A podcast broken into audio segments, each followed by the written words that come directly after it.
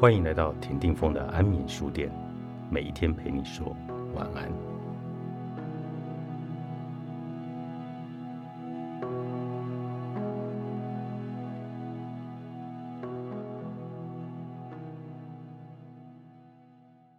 做自己没有错，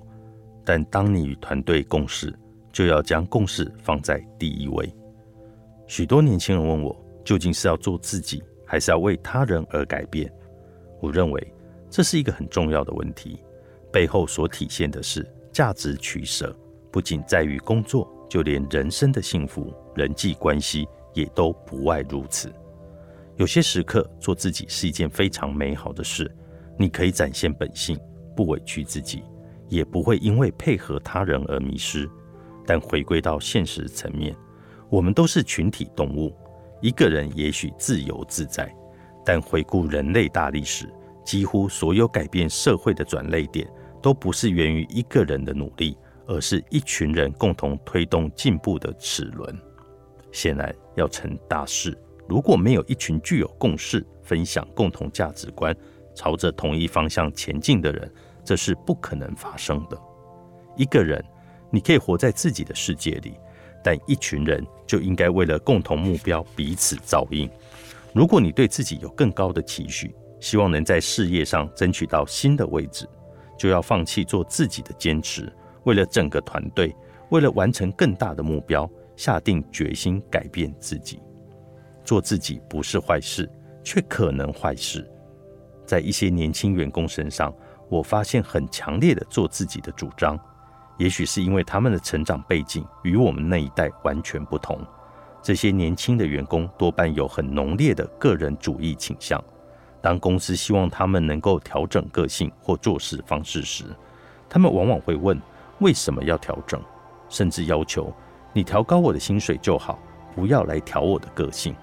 我行我素的员工，并不代表他没有能力，但对企业而言，只有个人做事能力是不够的，还要有和团队合作的共事能力。这样的员工往往只能从事单一性质的工作，也许他的能力很强，可以在自己的领域里做到无人能及。但如果要将他成功复制出去，带领团队达成更大的成绩，是做不到的，更不可能在企业里获得太高的位置。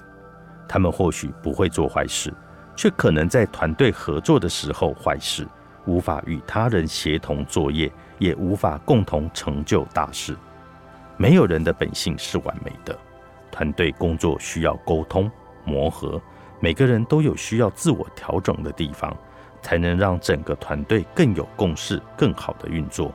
如果你认为自己完全没有需要调整的地方，就意味着你的思维语言、你的眼力、心力没有他人，只有自己。